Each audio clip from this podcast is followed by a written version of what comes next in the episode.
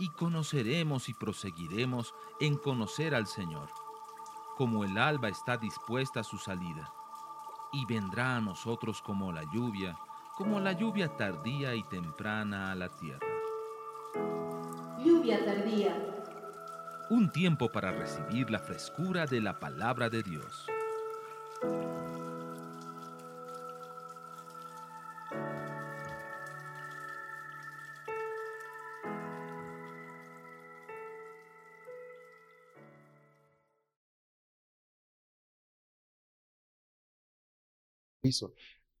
El que esté cargado, venga a mí. Déjese aquí su, su, carga, ¿verdad? Yo la llevaré. O sea, ese es un carácter de un hijo de Dios. Ahora, ¿cuánta Biblia tú necesitas para esto? En realidad, voy a ponerlo así, ¿cuánta doctrina necesitas para esto? No mucha. Porque el Espíritu Santo revela esto. Sumérgete en la palabra, estudialo. Nadie va a poder caminar lejos con Dios si no conoce la palabra. Pero al mismo tiempo que conoces la palabra, vive la palabra que estás conociendo. De eso se trata. Y eso es lo que realmente cambia a la gente. La Biblia no le cambia a la gente a nadie. No cambia la vida de nadie. Es el vivir lo que la Biblia dice lo que hace que una persona cambie. Amén. ¿Nota la diferencia? Usted puede leer 18 horas al día la Biblia, no por eso es mejor persona. Puede leerla 10 minutos y aplicar, vivir lo que está escrito ahí, y usted sí es una mejor persona. ¿Comprende? De eso se trata. El Señor quiere que nosotros podemos, podamos vivir así. Mire lo que dice Romanos 15. Mueva su Biblia, Romanos 15. No cabecee, es mediodía, es domingo. ¿Qué hizo anoche? Si alguien lo vemos cabeceando, le vamos a hacer pasar al frente para que nos cuente qué hizo anoche. Sí, ¿verdad? ¿No? ¿Qué hiciste anoche?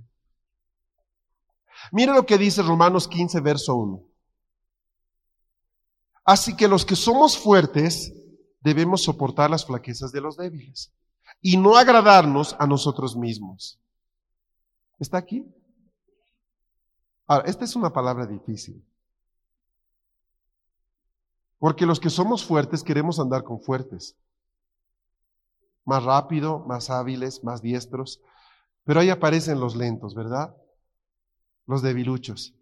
Y el Señor no quiere que les demos clases ni que los llevemos al gimnasio. Dios quiere que nosotros los soportemos. Esa palabra soportar, creo que dice algo. Tienes que soportar. O sea, ¿sabes qué te está diciendo? No va a ser fácil. Vas a querer estrangularlo varias veces. Ganas no te van a faltar para hacerle un ungimiento en el cuello.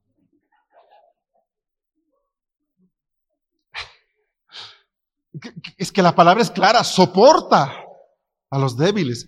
¿Sabes por qué? Porque a veces son insoportables. ¿Comprende lo que le estoy diciendo? Soporta a los débiles. A ver, diga, Dios me está hablando. Comprende esto, ¿verdad? Comprende esto. Ahora,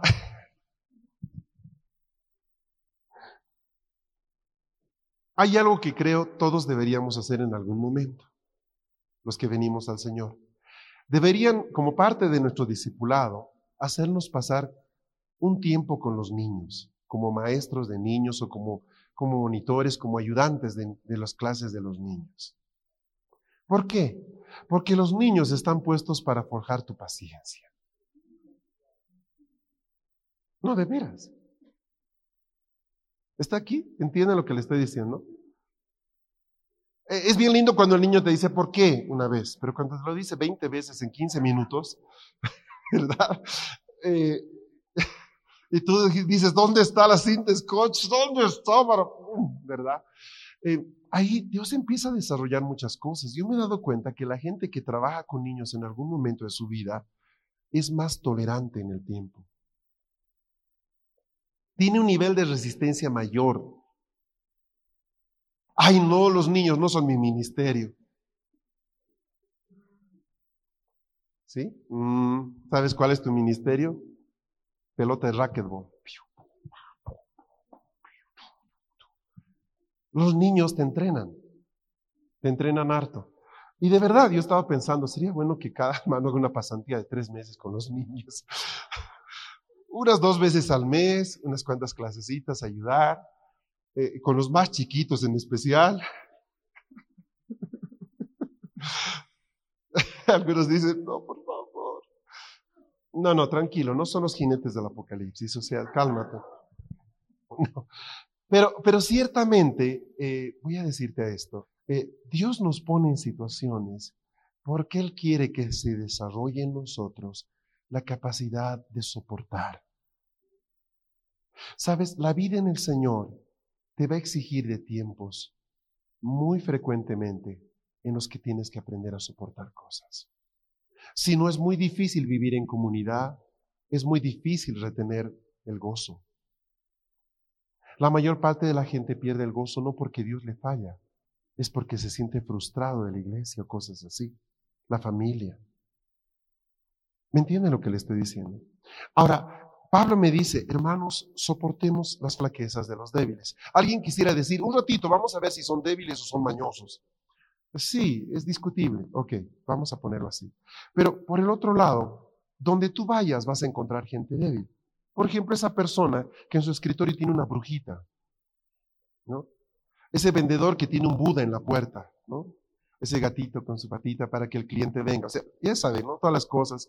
Esa persona que tiene su rama de, eh, esa ramita que se, las ramitas de, esas, no retamas, no, no, no. Los que se den domingo de ramos, ¿verdad? Las palmitas que se ponen detrás. Esos son rasgos de debilidad.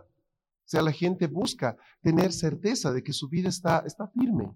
Yo no digo, ¡ay, qué bruto! Mira, tiene un Buda. O sea, ¿me entiendes? O sea, no, no, no, es para que te rías. O sea, es debilidad, es simplemente debilidad. ¿Comprendes? Es para que tú entiendas de que esa persona todavía no ha entendido que puede vivir sin necesidad de eso. ¿Comprendes esto? Los judíos eran muy débiles en esto. Ellos recibieron palabras del Señor que eran para cambiar su vida y las adoptaron de una manera religiosa, esto es, hacerse las cosas sin entender. Y eso no es a lo que el Señor nos llamó, definitivamente. Cuando yo veo una persona que tiene su budita ahí, ¿correcto? Antes de decirle rakatara vaya inmundo, inmundo, o sea, antes de eso, o sea, date cuenta que hay una persona que, que no tiene donde apoyar su confianza. ¿Por qué no necesitas tú la brujita, la pata de cabra? No es pata de cabra, digo pata de conejo. Padre de misericordia. El de cabra es para casos difíciles. la pata de conejo, la herradura. Cuando tú ya no necesitas eso. Bendito Dios, gracias porque, porque descubriste, eres más libre que antes. Estábamos eh, en Año Nuevo en casa y y mi hijo me dice, oye, habíamos comprado algunos cohetes y petardos, pues hagamos explotar algunos. Y justo a las 12 de la noche salimos a nuestra puerta y ponemos la botellita para... Y viene pasando por nuestro lado una vecina de por ahí cerca, toda vestida con abrigo y maleta. Daba la vuelta corriendo. Nosotros, Claro, y nos vio y estamos en la puerta y nos conoce, pero miró a todo lado menos a nosotros, ¿entiendes? Con su maleta pues, vacía, porque una de las creencias es de que si tú a las 12 de la noche sales con tu maleta, subes gradas, no bajes, que la ropa roja, que las aceitunas o las uvas, yo qué sé, ¿verdad? Entonces pasaba y con su maleta era divertido, porque ahí estaba mi cuñado y le decía, uy, se le va a dejar el bus, ¿verdad? en realidad, lo que, lo que produce eso en nuestro corazón no es risa, en realidad ahora nos reímos, pero, pero es lo que la gente, lo que la gente busca para aferrarse como de un salvavidas cuando no tiene al Señor. Si tú no conocieras lo que hoy conoces, ¿dónde estarías metido? ¿Ah?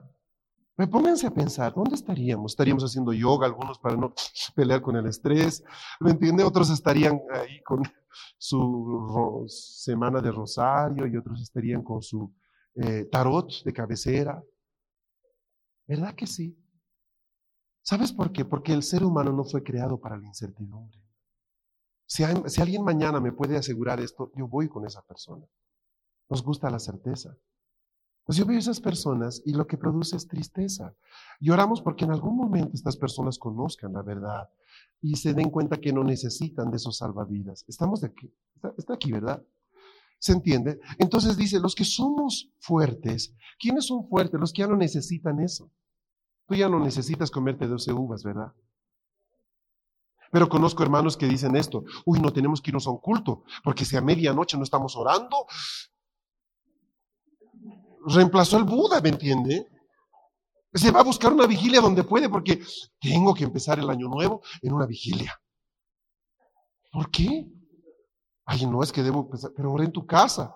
¿Entienden? En el fondo, podemos seguir cambiando todavía la pollera de la cholita, ¿entienden?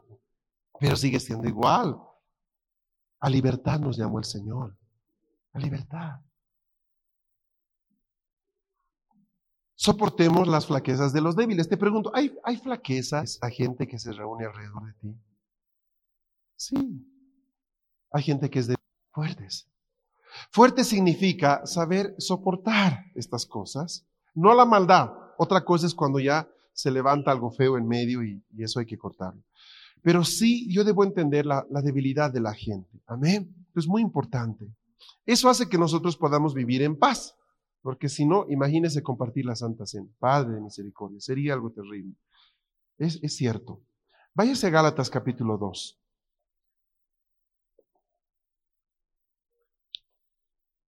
Quiero mostrarles algo bien interesante que la iglesia tuvo que pasar en el primer siglo. ¿Cuál es tu visión de la iglesia en la época de Pablo? A ver, eh, Gálatas, ahorita les digo qué capítulo, ¿sí?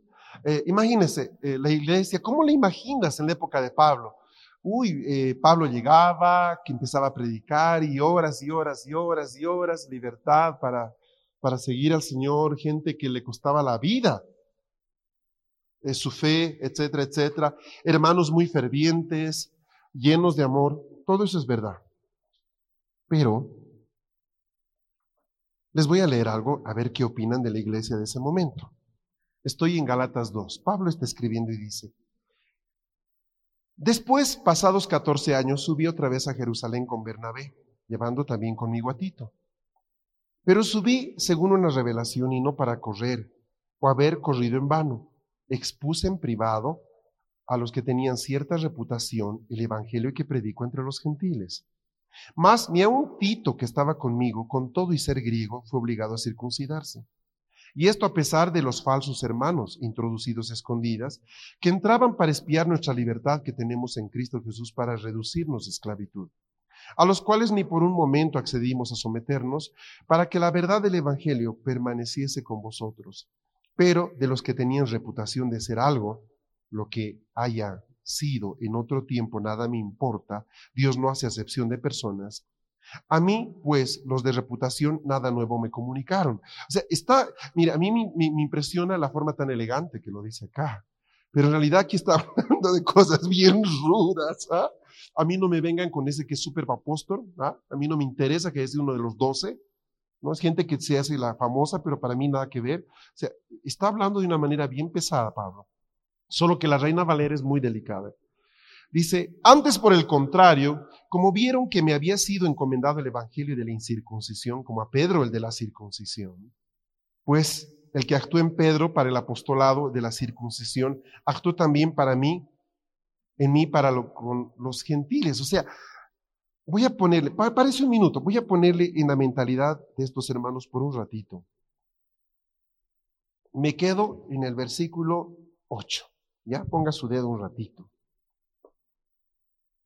Eh, váyase conmigo a Mateo 28, un minuto.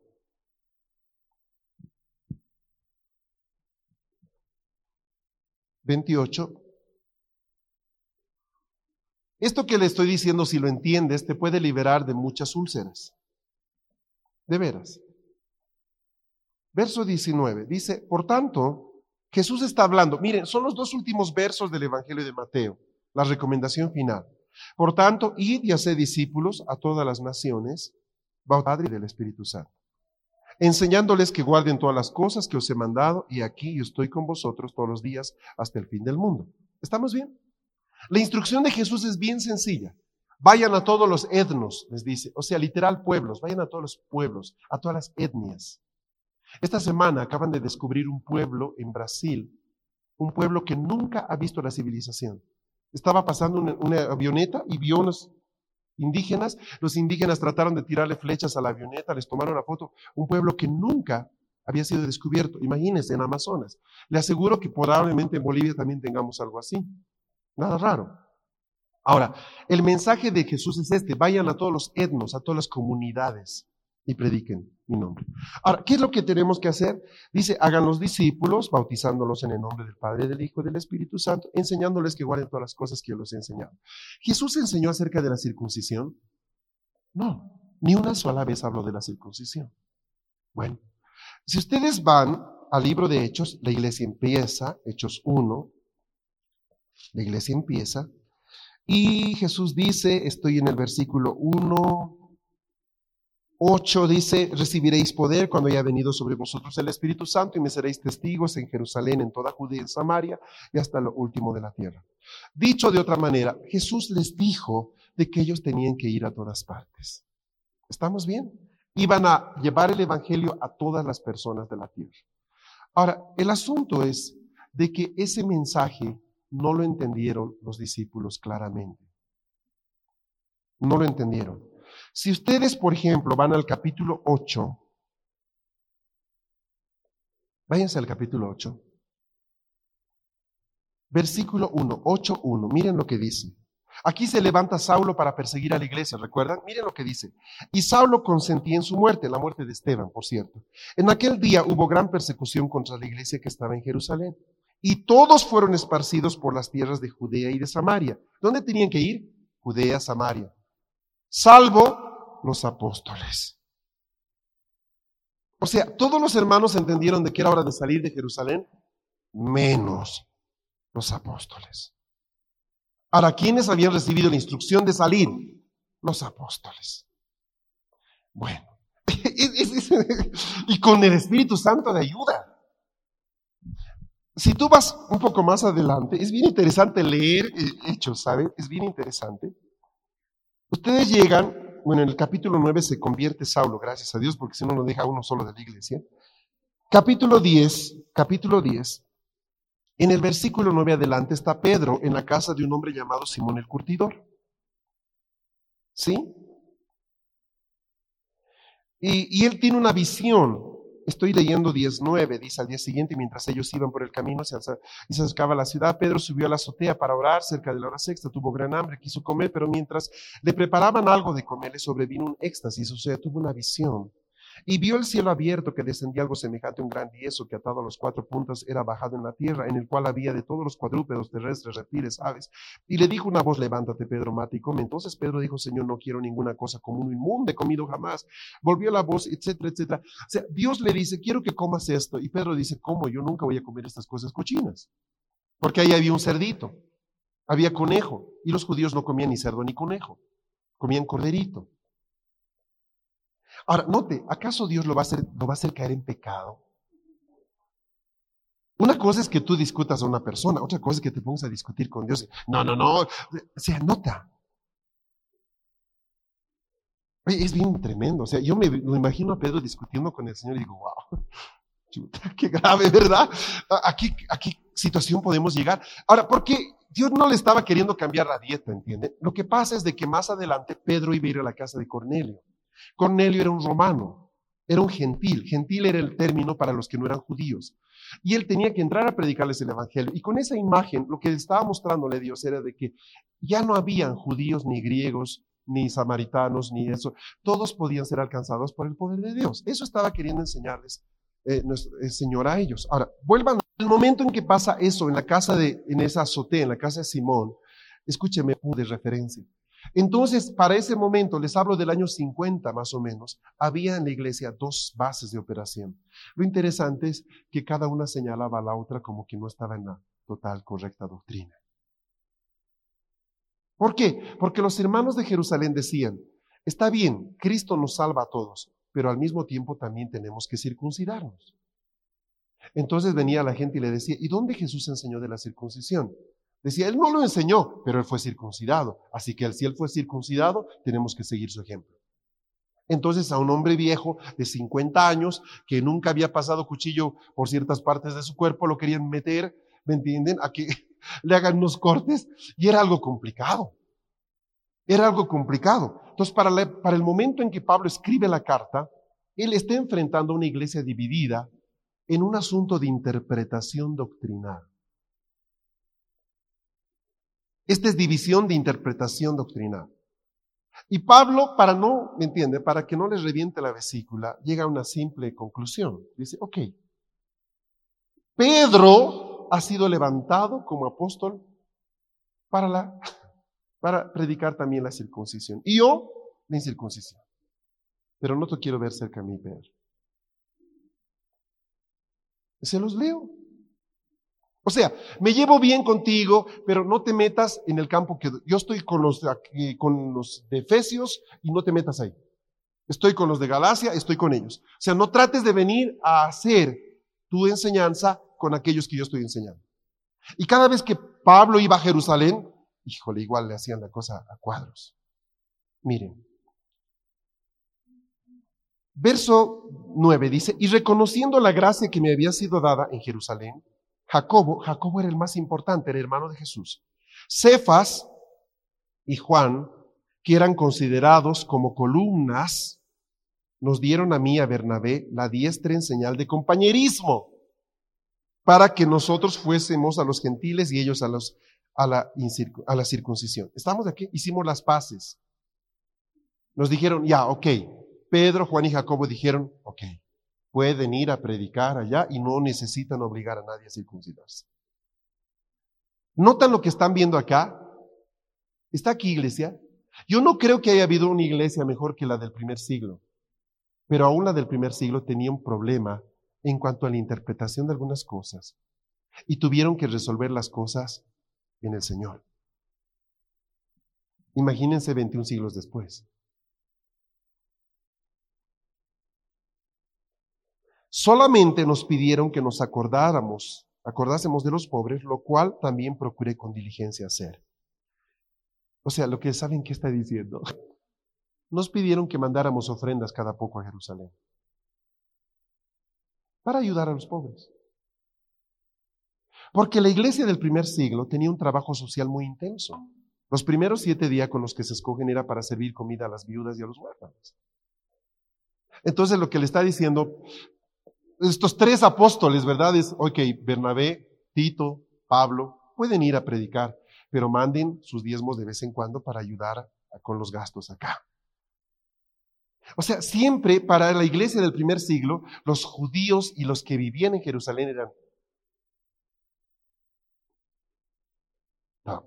Porque no se pide ofrenda para los hermanos de Asia. Y Pablo recogía dinero y una parte mandaba a Jerusalén para que estén tranquilos y se ayude. O sea, no era para, para los apóstoles, está aquí. No era para el bolsillo de ellos, era para que sigan atendiendo a las viudas y a los huérfanos.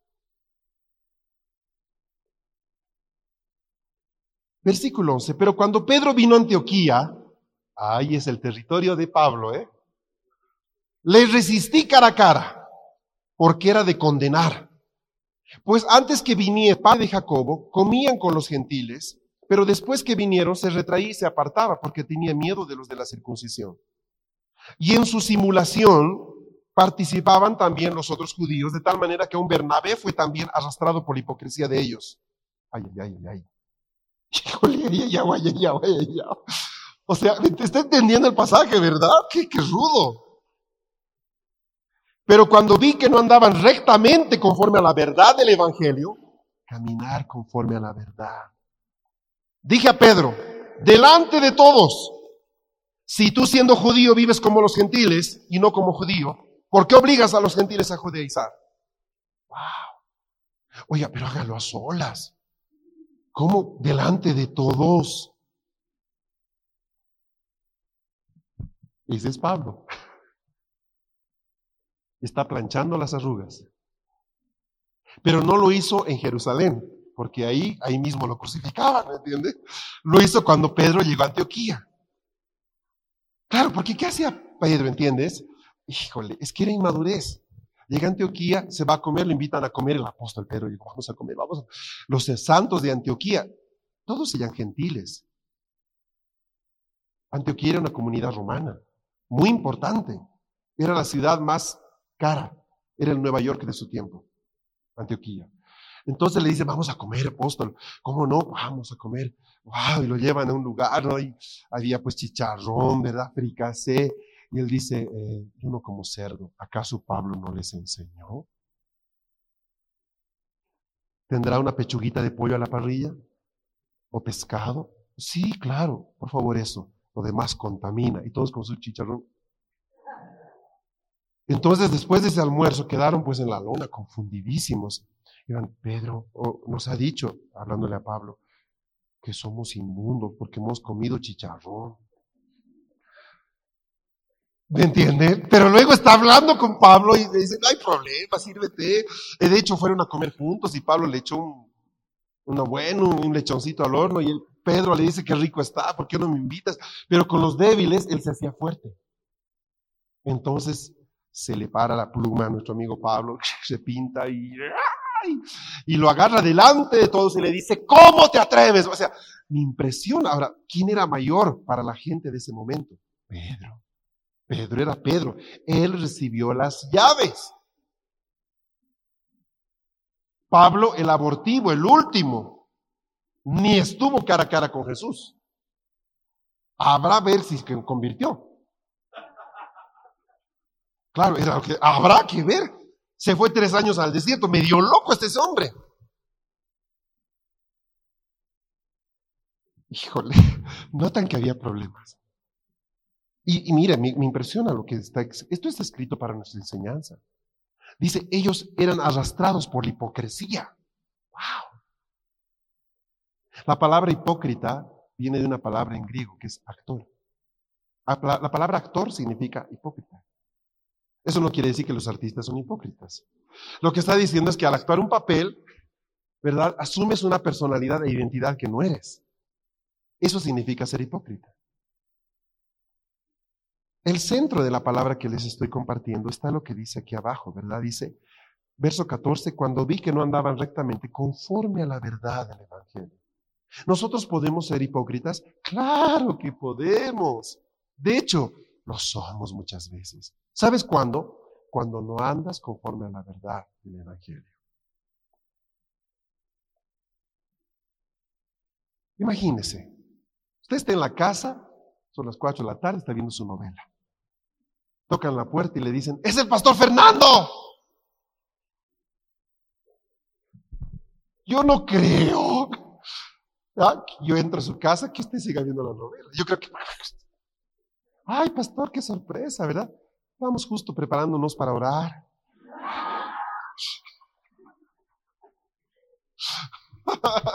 Dile que está a tu lado, creo que te pescaron. ¿Verdad? ah, no, eso yo. Más allá de que no se ve bien, es feo, ¿verdad? En el fondo, quiebra algo que Dios quiere darte y te ha dado, y es tu libertad. ¿Qué, debería hacer yo entonces? ¿Quieres ser íntegro? Sí. No apagues ni cambies tu canal. ¿Qué estás haciendo? Miraba la novela. Tú sabes que no está bien eso. Sí, tiene que orar por mi pastor. Pues vamos a orar por ti, para que el Señor te ayude. ¿Ya? A libertad nos llamó el Señor. ¿Entiende lo que le digo? Es fácil cambiar de canal. Pero hay cosas que no son tan fáciles de cambiar. Por ejemplo, nuestros hijos nos delatan. Yo no sé si les conté una vez que creo que fue Samuel quien me hizo meter la pata soberanamente. Yo tenía la costumbre de comprar helados Alfredo en caja de delicia, los helados de 50 centavos de canela. Y compraba una caja para mucho tiempo, porque nos gusta ese helado. Pero había reuniones de jóvenes cada sábado, entonces venían los jóvenes y se iban directo a mi refrigerador. Hola, Fer, Entonces yo a veces llegaba, abría el martes y no había mi caja vacía de helados, ¿no? Hay 60 helados, ni uno. Entonces pasaron unos días y le digo a mis hijos, compramos una caja y les dije, che, van a avisarme cuando vengan los chicos para separar algunos helados, sacarlos y guardarlos aparte para que no se acaben todos los helados. Pues llegó un sábado y Samuel, creo que fue Samuel, no estoy seguro ni siquiera quién fue, pero fue uno de los cuatro. Salió a abrir la puerta y entró corriendo gritando, ¡escondan los helados! Gracias por estar en compañía de KRM.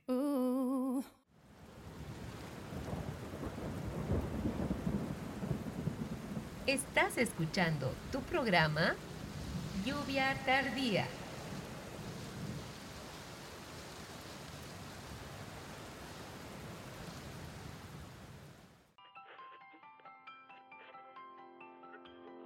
Estás en la sintonía de Querigma Radio, extendiendo el reino a las naciones. Porque es tiempo de extender el reino de Dios y de provocar una reforma en las naciones de la tierra. Estás en la sintonía de Querigma Radio. Pues llegó un sábado y Samuel, creo que fue Samuel, no estoy seguro ni siquiera quién fue, pero fue uno de los cuatro. Salió a abrir la puerta y entró corriendo gritando, ¡Escondan los helados!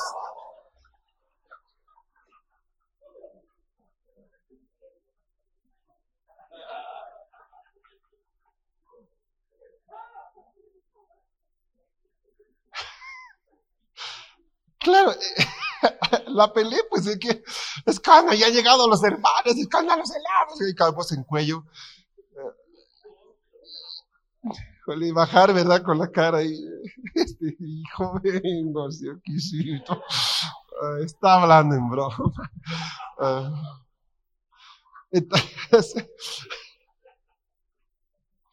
ha pasado eso, ¿entienden? Ha pasado. Bueno, ya luego lo arreglamos con los hermanos, no hay problema.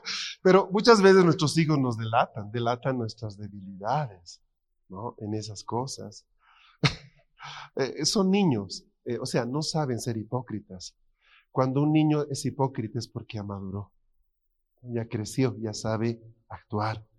Y en el fondo eso no es bueno. Es mejor que nos hagan meter la pata, pero que sigan siendo eh, genuinos, a ser personas que responden en función de quién está al frente.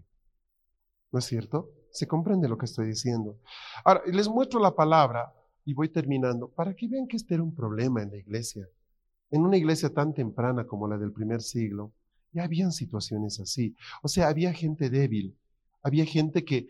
¿Cuál era el problema de Pedro, por ejemplo? Él tenía un amor tremendo por el Señor. Nadie puede poner en duda eso. Fue el único que salió de la barca para caminar o tratar de caminar en el agua. Ahí no estaba Pablo, ni estaba Santiago, ni Juan. O sea, era un hombre 100% por el Señor pero su mente le traicionaba. O sea, él tenía una manera de juzgar las cosas que no era la manera de juzgar en la que el Señor juzgaba.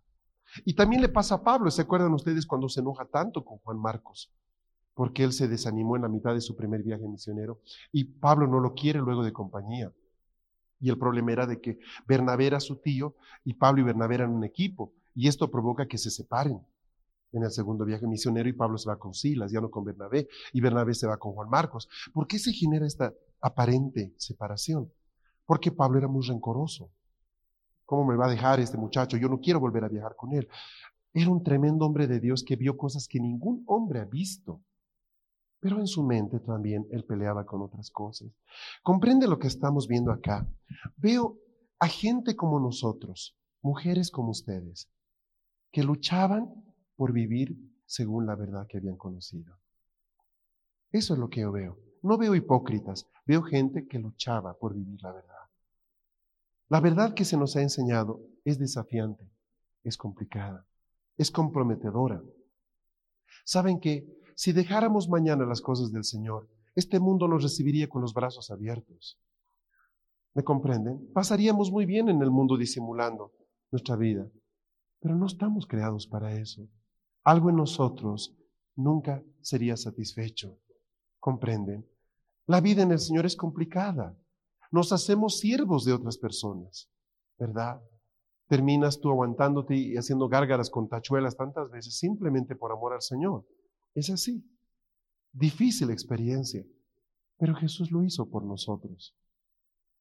Ten cuidado la próxima vez que compartas algo con alguien, que no es por contender, No contiendas con los débiles. Comparte para enseñar y para dar en amor. Ten paciencia, soporta a la gente. El hermano que está a tu lado tiene que ser amado y soportado. Si solo lo amas y no lo soportas, no va a ser de mucha utilidad. El Señor nos dice, soporten a los débiles. Y termino de leer esto y dice, ¿verdad? E-, es impresionante. Dice, versículo 15, nosotros, dice Pablo, judíos de nacimiento y no pecadores de entre los gentiles, porque el sinónimo de gentil era pecador. Qué grave lo que Pablo dice, ¿verdad? Sabiendo que el hombre no es justificado por las obras de la ley, sino por la fe en Jesucristo, nosotros también hemos creído en Jesucristo para ser justificados por la fe de Cristo y no por las obras de la ley, por cuanto por las obras de la ley nadie será justificado.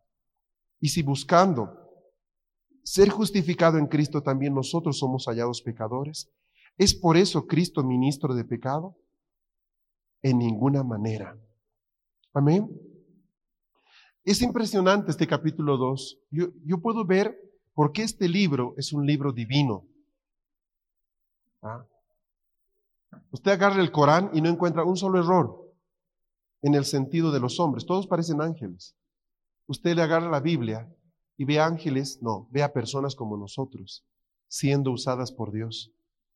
Ese pasaje del capítulo 2 es digno de ser arrancado. Porque se lo llamó a Pablo hipócrita, digo a Pedro hipócrita. Se ve una, una división de la iglesia. ¿Por qué no se arrancó eso? Para que se cumpliese lo que dice la Escritura, que estas cosas han sido escritas para nuestra enseñanza. O sea, no es fácil que nos llevemos bien entre hijos de Dios acá. Algunos tienen diferencias. Por eso Pablo nos pide, y el Señor a través de Pablo, soportémonos. Soportémonos. Amén. Termino. ¿Qué es lo que Dios demanda de ti, de mí? Que viva en integridad con la verdad que he visto. Eso es lo que Dios espera de mí. Si tú has aprendido harto, vive eso. Si has aprendido poco, vive eso. No caigas en esclavitud. ¿Qué es caer en esclavitud? No termines de hacer cosas simplemente por los demás. ¿Me entiende, verdad? ¿Comprende? ¿Está, está aquí? Hola. Es tan importante. Mire, vivimos tan pocos años en esta tierra. Nuestra vida pasa tan rápido. Al menos vivando, viviremos, perdón, siendo lo que queremos ser en Dios, caminando en integridad conforme a la palabra.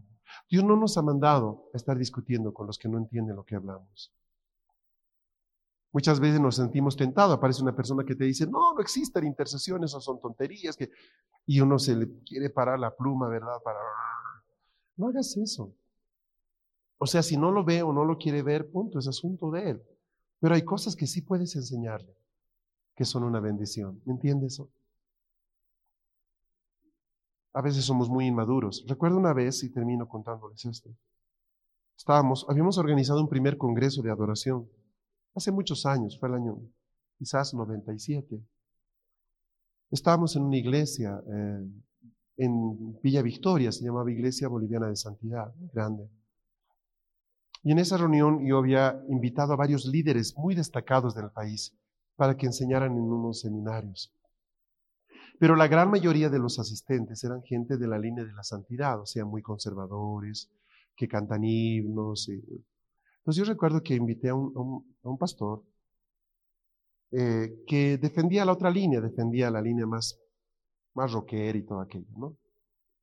Pero lo invité porque reconocía la mano del Señor en él y quería que también la iglesia lo escuche, porque es un hombre de Dios y es rockero, pero es hombre de Dios.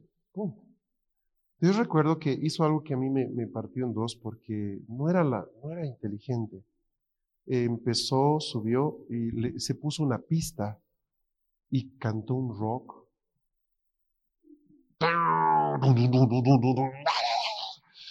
todos los pastores estaban aterrados. O sea, posible, posible acercamiento, naufrago como el Titanic. O sea, ahí está, y llegué, llegó mi plan. Y no, terminó de cantar y dijo, bueno, ahora voy a compartir. Ya nadie quería escucharle.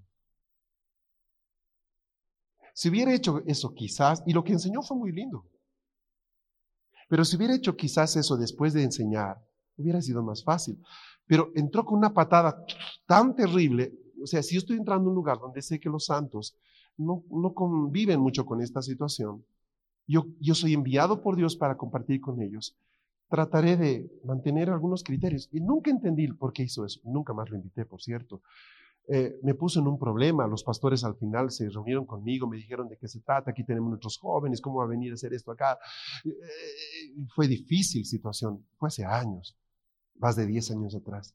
Entonces, eh, a veces nosotros, en definitiva, puede que no sea tan importante este asunto, la música o que haya, pero más allá de eso, la sabiduría para saber mostrar la verdad es tan importante como la verdad misma. Fue terrible, hasta ahí llegó el seminario, fue terrible. Les digo, abortamos el proceso, al siguiente día ya mucha gente no fue porque pensaron de que esto iba a seguir por ahí. Y no era la idea convencer a los pastores de que el rock es de Dios, no, era escuchar posiciones, escudriñar todo y retenerlo. Bueno, ese fue mi intento. Desde ese día nunca más traté de reunir gente que tenía dos visiones, nunca más. Fue mi primer escarmiento y la última vez. Porque entendí en realidad de que ninguna casa dividida va a permanecer.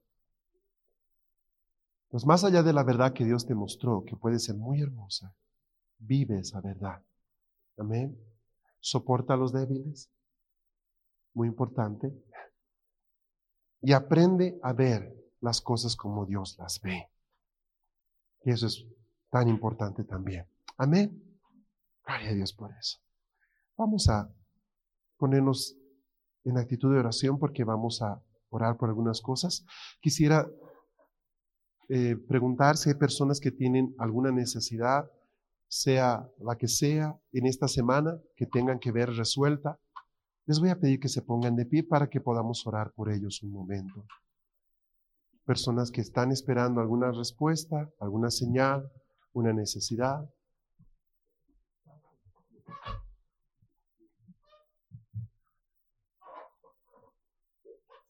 Pónganse de pie y vamos a orar por ellos. Los demás que no necesitamos esta semana ningún, ningún milagro eventualmente o algo así.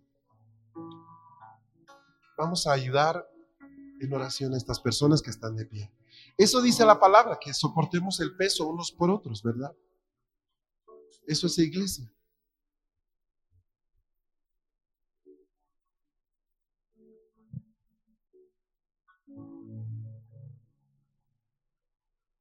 Bien, para todos los que están de pie, yo quiero decirles antes de orar, el Señor es más que poderoso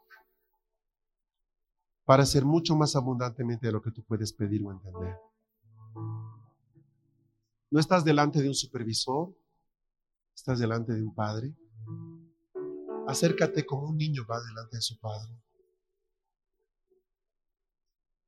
Y habla con él.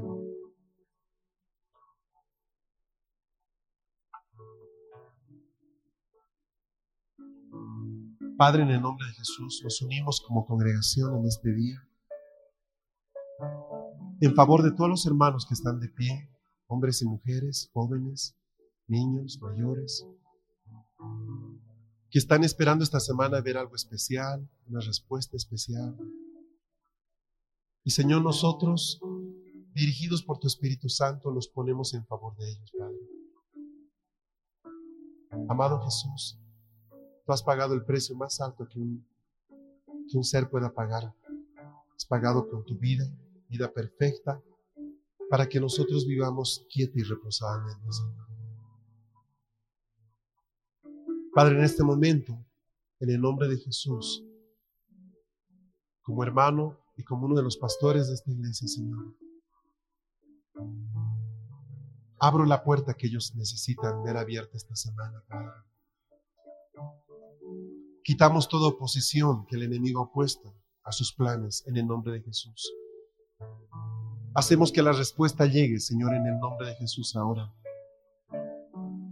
Padre, venimos a declararte por el poder de la sangre de Cristo, Señor, y la autoridad que esa sangre nos da, que lo que estos hermanos y hermanas de pie necesitan esta semana se les sea entregado, Señor. Porque eres un Dios de pacto, de promesa, de bendición. Ellos darán cuenta de que esto fue guiado por ti y contarán delante de la congregación que tú respondiste, Señor. La manera maravillosa en que nos guiaste. Señor, abrimos las puertas para que los recursos vengan. Señor, abrimos la puerta para la sanidad que se está buscando, Señor. Declaramos que tú eres el médico, tú eres el que ha sido enviado para guiarnos y guardarnos y sanarnos. Tú eres nuestro doctor. Señor, en el nombre de Jesús, la respuesta del trabajo la ponemos delante de ti. El negocio que se quiere concretar, los planes futuros que hay, Señor. No queremos equivocarnos ni a derecha ni a izquierda, solo hacer tu voluntad. Padre, oramos en esta hora por eso. Señor, igual que Jesús nos habló un día y nos dijo, vengan a mí los trabajados y cargados, que yo los haré descansar.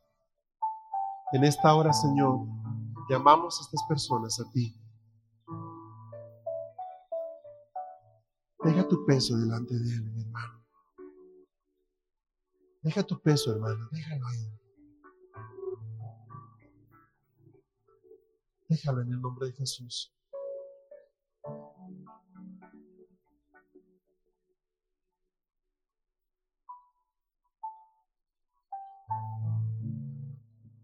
Deja tu peso en el nombre de Jesús.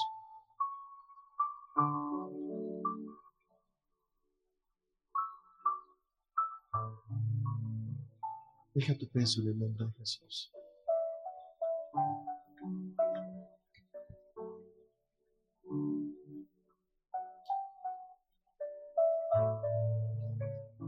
El Señor me muestra algo. Si tú sientes, si tú sabes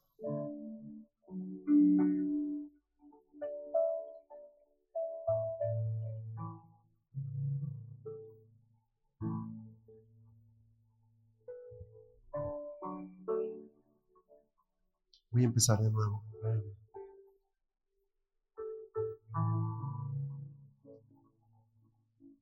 Hace unos años el Señor me enseñó.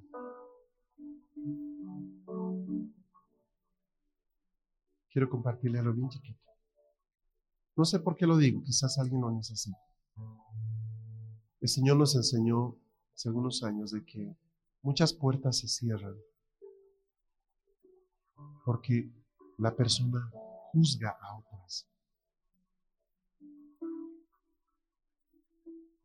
Yo he visto personas en estos años que sé que juzgaron mi dinero, cómo yo gasto mi dinero, y las he visto irse en picada hace años.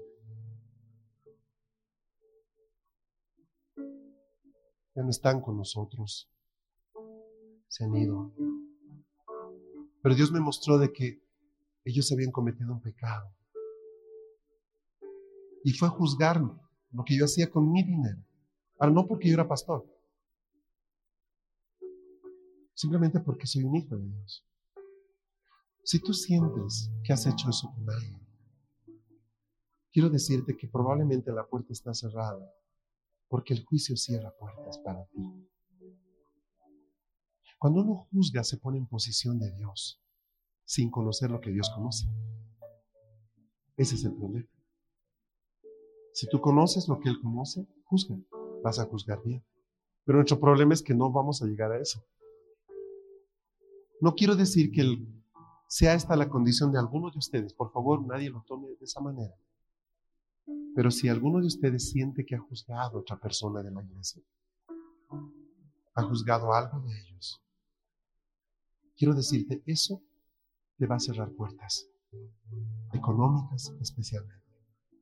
Hasta que pidas perdón y te humilles, eso recién será quitado. Te lo digo porque te amo, de verdad. Y mi esposa me conoce y en estos años hemos aprendido a cerrar, la boca cuando vemos algo que no nos cuadra de alguien. Ok, Dios sabrá. He aprendido a cerrar mi boca y no decir, ah, que aquí, que allá. Porque aún podré ser pastor, pero Dios no me ha puesto para, juez del pueblo. Te lo pongo ahí en la mesa, medítalo. No sé por qué lo digo. Pero si fuera el caso, tú te das cuenta que has hecho eso, pídele perdón ahorita al Señor. Dile, Padre, yo he juzgado así de esta persona, quien sea. Te pido perdón por eso, porque solo tú sabes lo que es la vida de cada uno. Líbrame de eso, Señor. Quita ese mal de mi corazón y de mi casa y permíteme la restauración. Y yo te aseguro que eso va a abrir puertas. No sé cuál sea tu caso, pero el Espíritu me lo ponía muy fuerte ahora. Padre, en nombre de Jesús, declaramos, declaramos nuestro amor a todo el cuerpo de Cristo, Señor. Declaramos tu, tu cuidado sobre cada uno de nosotros. Declaramos tu misericordia sobre cada uno de nosotros.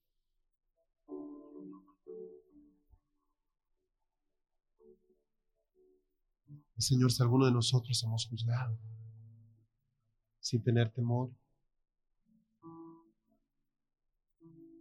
te pedimos perdón porque solo tú sabes lo profundo, la intimidad de la familia de otro. Solo tú conoces los secretos, Señor.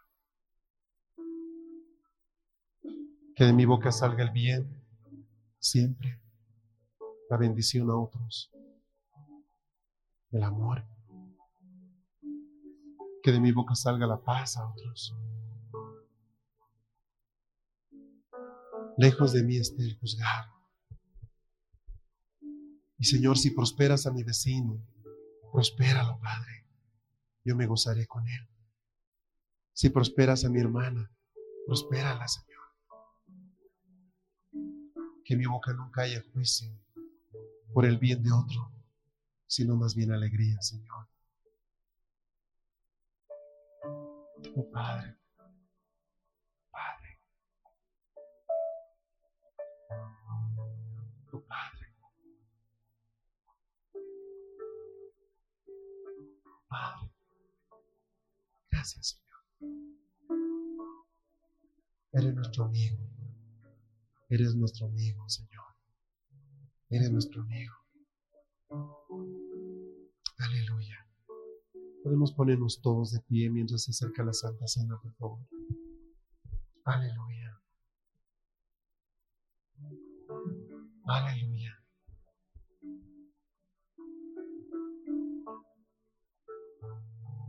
El que ama a otro no quiere que el que está a su lado tropiece, ¿me entiende?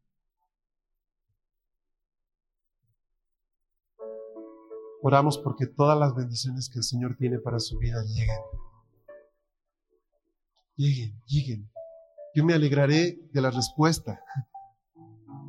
Usted no piensa que yo digo, ay, me alegro, sigue sin trabajo. Yo no soy así. Hermano, no soy así, no soy así. Ni en el mundo he sido así. Yo me gozo por el bien de otros. Celebro eso. eso nos llamó el Señor. Y vamos a celebrar por las respuestas que el Señor va a darle esta semana. Amén. Va a darles respuestas. Tienes un Padre que te habla. Tienes un Dios que escucha. No estás frente a un muro. Estás frente a alguien que tiene oídos para oírte. Amén. Aleluya. Gracias, Padre. Gracias, Padre. Gracias, Padre. Aleluya. Examínese. Por eso dice la palabra, antes de tomar la Santa Cena, examínese, pruébese a sí mismo. A veces el pecado que yo veo como pecado no es, ay, he hecho esta cosa horrible, pero he juzgado. ¿Me entiende? He visto mal. Y eso no está bien. Yo quiero tomar la Santa Cena en paz con los santos, sabiendo que es el Señor quien nos hace competentes. Aleluya. Gracias, Padre. Gracias, Dios. Todas las respuestas que esperamos están en el unirnos a Cristo. Cuando nos unimos con Cristo, nosotros participamos de los beneficios, de las victorias que Él ha conseguido. Una rama de, de un árbol participa de la vida que está en las raíces, en los frutos. Y la habilidad de esta rama es una muy simple, el permanecer unido a ese árbol. Porque mientras esté unido ese árbol, también disfrutará de los beneficios de todo el árbol.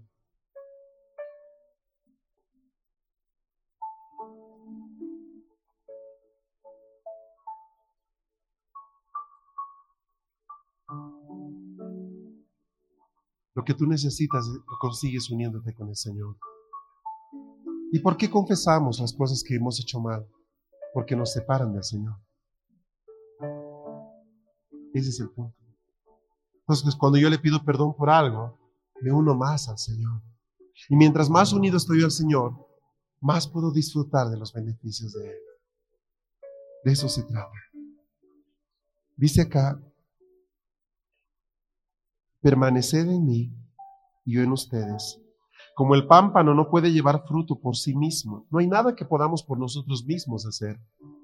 Si no permanece en la vid, así tampoco vosotros si no permanecéis en mí. Yo soy la vid y vosotros los pámpanos. El que permanece en mí y yo en él, éste lleva mucho fruto, Porque separados de mí, nada podéis hacer. ¿Está aquí? Ahora. Más adelante Jesús dice que debemos beber de Él y comer de Él. Para que esto no sea solo un rito. Tómalo y cómelo después de estar seguro que no hay nada que te separe de Él. Entonces este es el sello de nuestra unidad. En unos instantes, cuando tú tomes esto y comas este pancito, va a ser parte de todo tu sistema. Cada célula de tu cuerpo va a recibir esto. Se va a hacer uno contigo. Por tal razón, antes de hacerlo, medita. Que no haya nada que te separe de Él. Oh Señor. Oh Señor.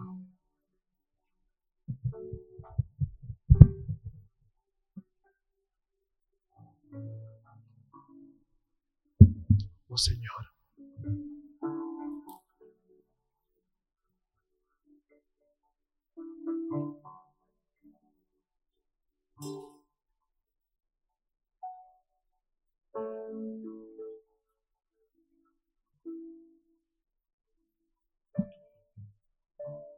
Señor, todo impedimento, todo impedimento lo quitamos en el nombre de Jesús ahora. todo estorbo, Padre. Para que al tomar este pan y este vino, Señor, tu vida esté en nosotros. Límpianos y líbranos.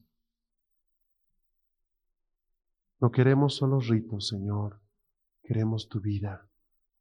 Que el débil encuentre fortaleza después de esta santa cena. Que el enfermo encuentre salud que el necesitado encuentre la puerta abierta, Señor.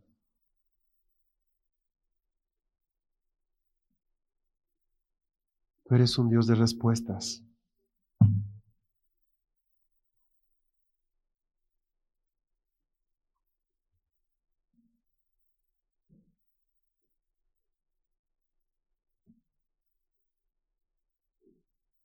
Tomamos en ti, Señor, llenos de gratitud, tomamos, Señor. Este vino, como tu sangre, un día fue derramada por nosotros, y este pan como tu cuerpo que fue molido por nosotros, Señor. Amén.